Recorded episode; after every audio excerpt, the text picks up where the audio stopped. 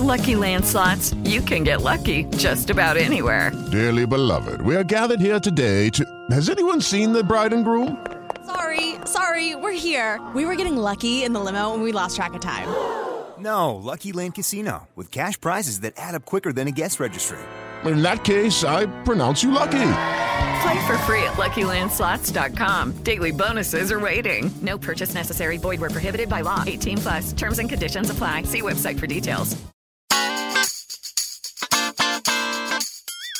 ¿Qué onda, Fortuna? ¿Cómo estás? Muy bien, ¿tú, Carlitos? Bien, Fortuna, pero tengo una duda. Fíjate que a mi pareja, cuando la miro así con unas ganas, así como el lobito que se va a comer a la caperucita roja y hasta le saco la lengüita, se espanta porque dice que soy muy morboso. ¿A poco sí es malo ser morboso, Fortuna? Ay, Carlitos, ¿qué tal si el día de hoy aclaramos lo que es morbo, lo que es curiosidad, lo que significa el placer transgresor?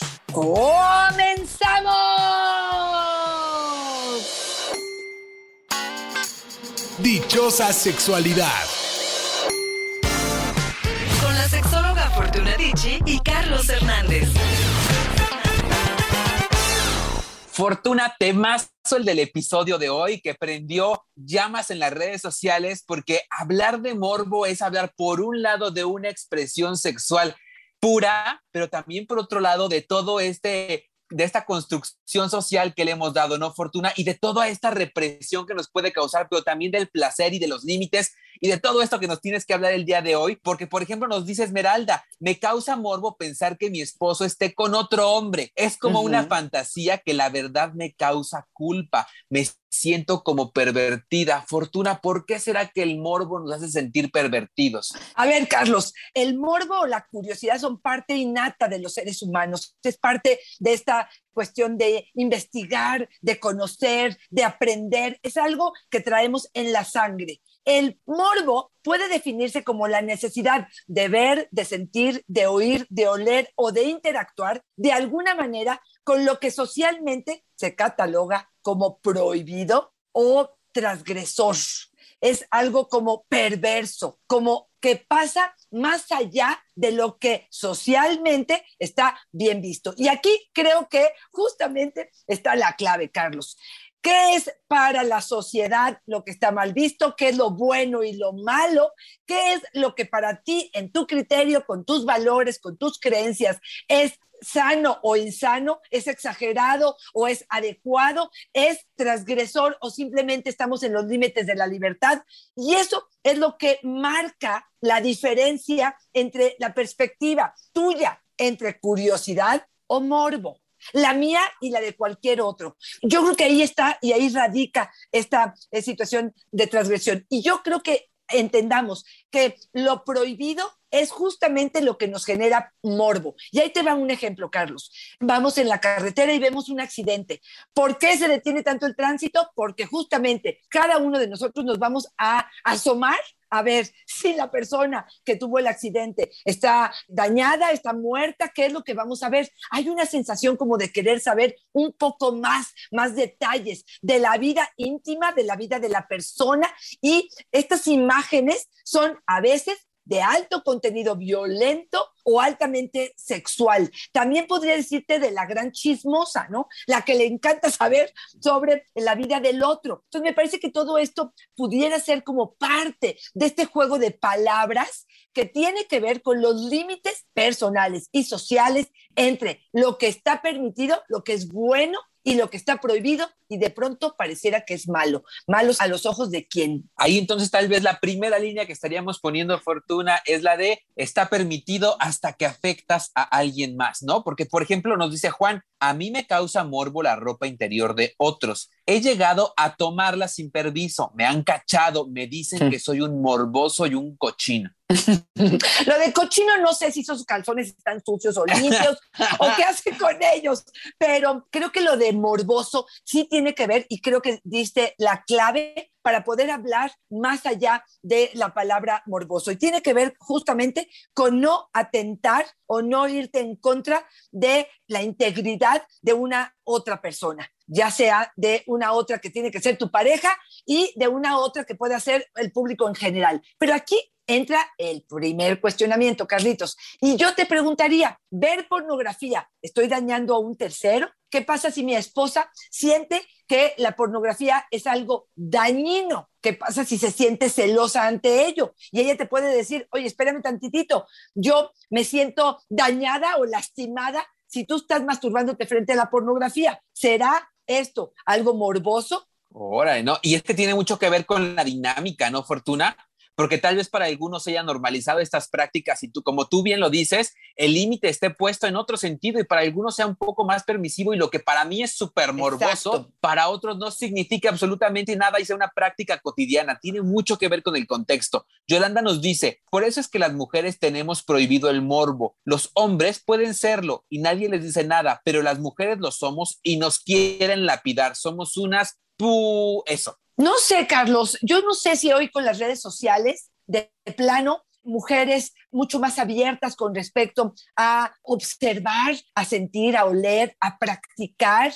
Tan es así, ahí te va, que la pornografía ya ahora sí que hay muchísimas mujeres y miles y millones en, en el mundo que ven pornografía. Puede ser que haya una línea donde las mujeres sí somos más juzgadas o más criticadas, pero no por ello el morbo no está presente en nuestras vidas. ¿Por qué? Porque lo transgresor, lo prohibido, la línea entre lo que otros creen, creo que sí llega a cruzarse.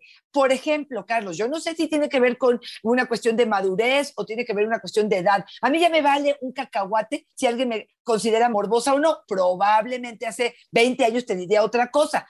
Y sí, sí me declaro boyerista. Sí creo que el hecho de ver o el hecho de que una persona le guste mostrarse me parece como parte de todo este juego del morbo, ¿no? Y yo creo, Fortuna, que tiene mucho que ver con nuestros propios lineamientos, ¿no? Con lo que pensamos que puede ser morboso, ¿no? Me encanta poner esta línea de mientras no afectemos a otros, pero sí tiene mucho que ver también con aquello que nos permitimos para acercarnos con el contacto del placer y tal vez ante los ojos más limitativos, sí, nos volveremos unos morbosos cuando nos atrevemos a estas prácticas. Pero te quiero preguntar algo que a mí me brincó mucho, Fortuna, cuando leía esta historia que nos compartía eh, Yolanda sobre que las mujeres no tienen tanto permiso para morbosear. Oye, fíjate, yo pensaba en las veces en que he viajado en el transporte público y sí me ha tocado ver a más hombres que se permiten estas miradas morbosas o incluso lanzar la mano para una mujer que una mujer. O sea, la verdad es que a mí nunca me ha tocado ver a una mujer en el transporte público, no dudo que pase, pero morboseándote, mordiéndose el labio cuando te mira, insinuándote algo, la verdad es que no me ha pasado este morbo que transgrede, ¿no? Que es el otro morbo.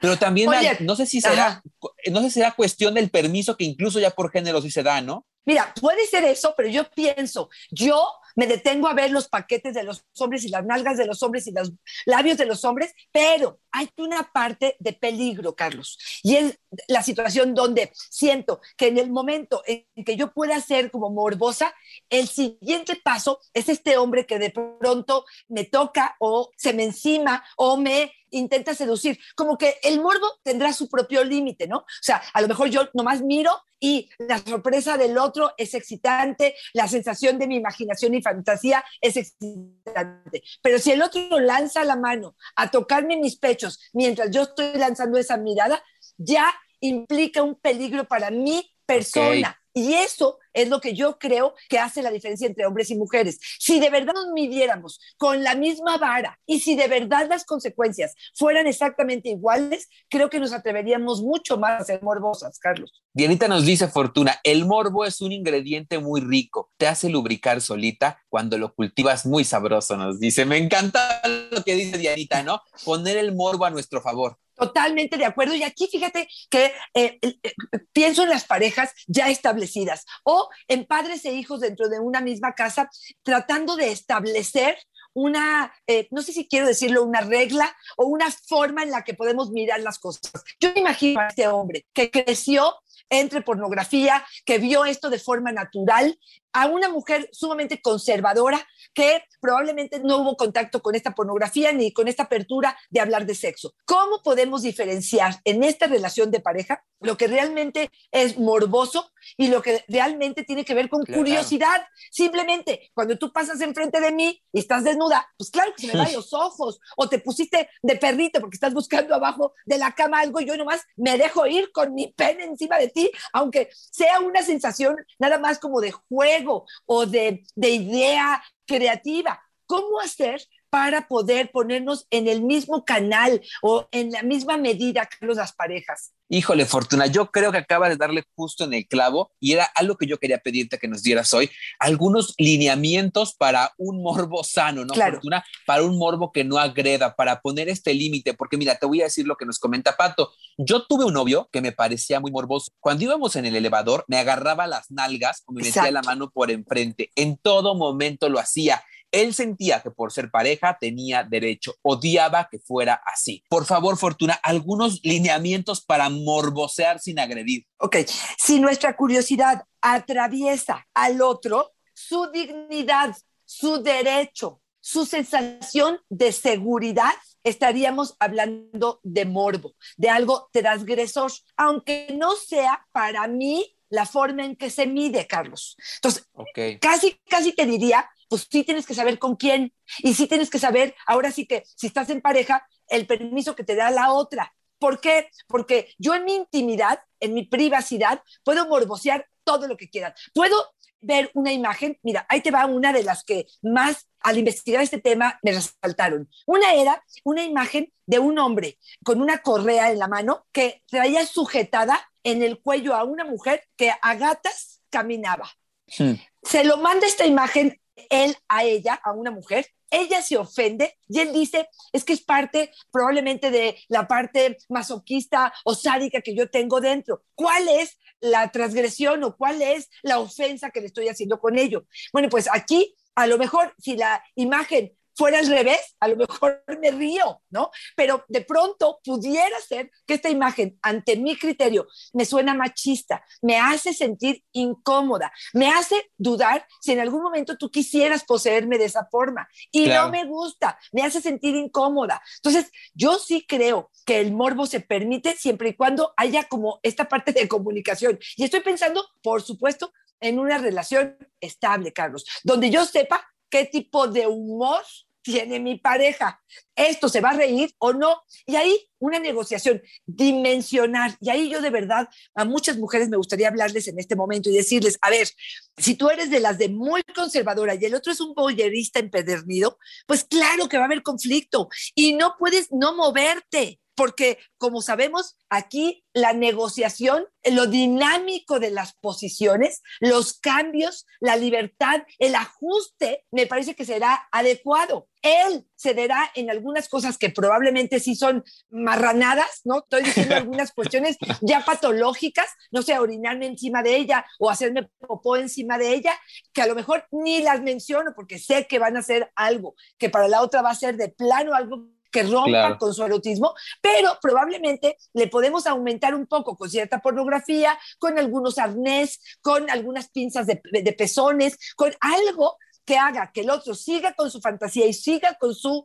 imaginación, que no transgrede mi seguridad ni mi dignidad, Carlos. No sé si estoy siendo clara. Sí, y me gustaría agregar, Fortuna, que justo cuando mencionabas esto de mandar las fotos y entonces parece que nos envían la foto sugiriéndonos esta actividad y si no decimos nada porque a lo mejor estamos en shock o no sabemos cómo abordarlo, lo tomamos como un sí, ¿no? Y entonces ya el otro aceptó porque ya se lo propusimos y no dijo nada al respecto. Nada más decir que el consentimiento debe ser expreso, explícito y entusiasta, ¿no? O sea, tiene que ser un sí, claro, pero además entusiasta, donde el otro se muestre con interés de colaborar y no solamente está diciendo sí porque no encuentra una forma de abordar uno. O sea, ahí sería importantísimo, yo creo, Fortuna. Esteban nos dice, sería una maravilla que mi esposa fuera un poco más morbosa. Todo le espanta, todo le parece sucio, todo le incomoda. Cuando le pido algo diferente, parece que la estoy invitando a saltar un banco, nos dice. Claro, fíjate, aquí qué buena está esta pregunta. ¿Cómo podemos hacernos, y no sé si la palabra sería más morboso o más curiosos, Carlos? Yo quiero ver con el acercamiento adecuado hacia el tema. Entonces, ahí te va. No voy a ponerle la pornografía donde hay una eyaculación en la cara de ella y ella se chupa con los labios esa eyaculación, porque eso obviamente le va a brincar. Tenemos que hacerlo poco a poco, generando y estimulando la curiosidad, que me parece que ahí es donde yo ahondaría un poco más. Literatura, algunas películas eróticas no pornográficas, probablemente una sex shop, probablemente una expo de sexo o una vez que se pueda o se acerquen a ello, algo de caricatura erótica, alguna librería erótica que no solamente sea a, lo mejor la literatura como una novela, sino poesía o como eh, algún otro, tipo de libro que nos permite irnos acercando. Pero creo que la clave está en la disposición. Si yo creo que yo tengo la verdad absoluta y que todo lo que mi pareja me proponga es cochino y asqueroso y morboso, voy a tener una barrera enorme para poderme comunicar con el otro. Si yo digo, a ver, vamos los dos a ajustarnos, porque también tiene que ver con ellos, Carlos. De pronto, él es tan burdo, tan vulgar y quiere que yo entienda su lenguaje que es tanta la distancia que no la voy a cortar porque aparte me estoy protegiendo, Carlos. Entonces, en la medida en la que los dos atenuemos un poco nuestro grado de espanto, como lo dice él, nuestro grado de radicalizarnos en ese sentido y podamos empezar como a negociar, pero yo creo que desde el juego, desde la diversión, no desde la mm, sensación vulgar o burda, porque creo que sí hay una gran diferencia ahí, Carlos. Oye, y ahí, por ejemplo, cuando mencionas esto de burdo o vulgar, sí importante decir que este conocimiento de la pareja es fundamental, ¿no? Yo no sé si te ha pasado ver estas parejas, Fortuna, que tienen una dinámica entre ellos que es absolutamente distal a la tuya con tu pareja. Y entonces los ves, por ejemplo, en una reunión a una persona sentada en las piernas de la otra, dándose unos besos casi, casi de lengua y metiéndose mano y esto, y para ellos es parte de su dinámica natural. Y tal vez desde los ojos mochos de Carlos será eso algo vulgar y burdo, ¿no? Yo creo que ahí sí tiene mucho que ver también con la dinámica que establezcamos, pero es importante establecerla, tenerla clara y lograr este feeling también de pareja para saber que sí, que no, ¿no? Totalmente de acuerdo, Carlos. Ahí, justamente en el conocimiento. Y ahí yo te diría, está bien cuando la pareja es establecida y están juntos. ¿Qué pasa con las personas que apenas conocemos a alguien o como dices tú, en el transporte público? Yo sí les diría, tengan cuidado. ¿Por qué? Porque claro, que si este asunto es prohibido, es transgresor y le ponemos la connotación, y lo pongo entre comillas, de malo, pues claro que te voy a tachar de perverso, de inadecuado, de loco, de vulgar o de, o de corriente, ¿no? Pero si estoy en un humor y estoy en una situación donde esto me va a generar un momento agradable de complicidad, de solidaridad, de diversión, bueno, pues yo creo que esto cambia el tono de cómo estoy interpretando lo que está sucediendo, ¿no? Y una vez que dejamos clara esta parte, Fortuna, de que debe ser consensuado, oye, también el morbo como un ingrediente delicioso para echarle leña al fuego, ¿no? Te quiero presentar el otro panorama, Fortuna, el que nos dice Paco Armendaris. Uno debe buscar en qué momento ser morboso. Cuando veo a mi esposa distraída, la veo de lejos, con mirada de morbo. Y cuando me mira, se empieza a reír y nadie se entera de lo que pasa entre nosotros ni de lo que nos estamos comiendo en la mente. Claro, una forma de comunicarse donde ella también está entrando en el juego y él con su mirada está diciendo todo lo que está, eh, bueno, pensando su mente sucia, ¿no? Y otra vez pareciera que sucio es feo, es malo, ¿no? Y no podemos ver algo como sucio. Yo digo que todos los fluidos del cuerpo son parte de la naturaleza humana y que para algunos pudiera ser guácatela, ¿no? Guácatela la saliva, guácatela la, la eyaculación, guácatela la orina. Y yo digo, bueno, pues me parece que vas a sufrir mucho en el sexo. Exactamente. Y también creo que tiene mucho que ver este morbo con la posibilidad de conocernos, de explorarnos y saber qué nos despierta las bajas pasiones, Fortuna porque cuando descubrimos esto, morbosear se vuelve incluso un ejercicio lúdico, ¿no? Se vuelve una cuestión de explorarnos y de conocer en el otro, de saber qué me gusta para morbosearlo. China nos dice, Nada me causa más morbo que ver a mi esposito con el pantalón entallado y que se le vean unas piernotas, nos dice. Imagínate qué descubrimiento para saber entonces que las piernas son un lugar erótico que le encantan a la China y que ahora puede explotarlo gracias a este morbo. Claro, me encanta, me encanta la propuesta y que tiene que ver con la apertura y la imaginación que le demos, la posibilidad que esté en nuestra mente para poder realmente potencializar esto. Pero ahí te va otra, Carlos, que me parece que sería importante. ¿Cuándo el morbo sexual se considera dañino o peligroso. Ya dijimos que cuando no es eh, con consentimiento, ya dijimos que cuando eh, tachan lo prohibido en las partes patológicas que tiene que ver con el daño probablemente a otros. Pero ¿qué pasa si esta conducta se vuelve compulsiva, obsesiva y te dañas a ti en particular? Bueno, ahí otra vez te diría, claro, que es una conducta que habrá que revisar. Si tú, la única forma en la que te excitas es a través de este, ver pornografía probablemente, y esta es aparte transgresora para los lineamientos de tu pareja o tuya, digamos. Estoy hablando de, por ejemplo, una escena de eh, sexo con animales o menores de edad. Bueno, sí me parecería que ahí, si está siendo compulsiva y que si es la única forma en la que estás generando placer, habrá que tener cuidado, Carlos. Pues sí, Fortuna, y yo me quiero ir despidiendo para cerrar un poco con todas las ideas que hemos tenido, incluso esta última que nos estás compartiendo, para no ponernos en riesgo. Muñe nos dice, yo creo que el morbo, entendido como un juego entre dos adultos de complicidad, es muy rico. El problema está cuando invade la intimidad de otro o vulnera sus derechos. Ahí se vuelve un delito. Me encantaría que lo dejaran bien claro en su programa. Sí, Fortuna. Y a mí me gusta mucho cerrar con esto, porque yo sí creo que el morbo tiene una parte muy lúdica, ¿no, Fortuna? Que puede explotar nuestros sentidos, que nos puede hacer experimentar algo diferente cuando es entre adultos, cuando es consensuado, cuando todas las partes están de acuerdo y tienen este acuerdo entusiasta. Me parece que es un ingrediente muy rico para el vínculo sexual y de pareja, pero sí dejando muy claro que este límite es indispensable respetarlo, ¿no, Fortuna? Totalmente de acuerdo. Yo promovería la cuestión de la curiosidad de la apertura de la negociación en la pareja cuando se conocen, de poder aumentar o sumar erotismo, placer, excitación con cada una de estas situaciones que estamos viviendo, entender al otro. No quiere decir que tengamos que ser iguales al otro. Si el otro es boyerista y le encanta mirar y hay alguien a quien está viendo, no tengo yo que ser ni la exhibicionista ni la boyerista, pero entender al otro, que esta es una de las fuentes de placer que puede tener, me parecería que sería como parte de su derecho, pero entender muy claro que si esto me ofende, rompe con mi dignidad o atraviesa lo que significa al otro, me parece que estaríamos dañando. La curiosidad sana sí me parece que es investigadora, es cuestiones de aprendizaje, sí es cuestiones de excitación, me parece que por ahí diría. Y ojo, cuidado, las conductas no son malas o buenas, tiene mucho que ver con el marco o con la vara con la que lo estás midiendo. Ahora que estamos con el políticamente correcto, Fortuna, le pueden decir a sus parejas, mi amor, te tengo morbo curioso sano. ¿Qué onda, le entras? No sé si está tan poético, Carlos.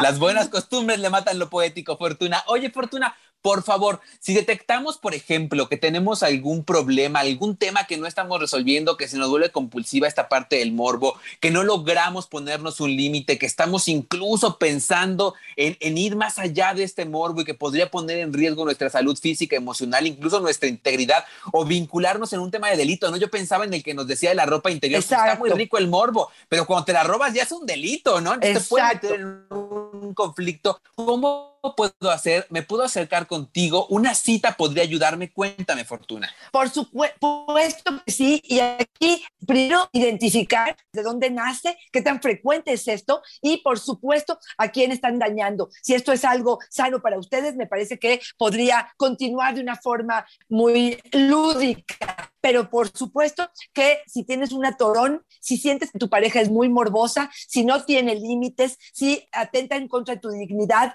si sientes que te cataloga como morboso y simplemente eres una persona que a tu criterio es parte de la excitación y de los juegos que a ti te gustan, por favor consúltenme porque porque a veces es solamente poder em, mediar entre ustedes, es escuchar eh, sus motivaciones y a partir de ahí es poder hacer acuerdos.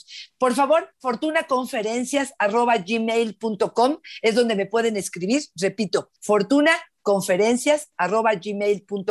es la dirección y me pueden seguir en Instagram como Fortunadici, en eh, Twitter estoy como arroba Fortunadici y en Facebook estoy como Fortunadici Sexóloga. Carlos, ¿a ti dónde te encontramos? Me encuentran en Facebook como yo soy Carlos Hernández y en Instagram Fortuna como el sexo con Carlos. Y yo creo que es importantísimo cuando notamos que algo se nos está atorando sí ir con el especialista Fortuna, sí buscar a alguien que nos eche la mano y en tanto también un llamado, ¿no? A disfrutar. O sea, si este morbo está en nuestra cabeza, si este morbo nos incentiva, si este morbo no ofende a alguien más, yo creo que está delicioso también permitirnos este ejercicio de disfrutar, de gozar y de fantasía. Fortuna, me llevo un morbo a otro lado, pero por supuesto, eres tú la reina de mis morbos. Gracias, Fortuna.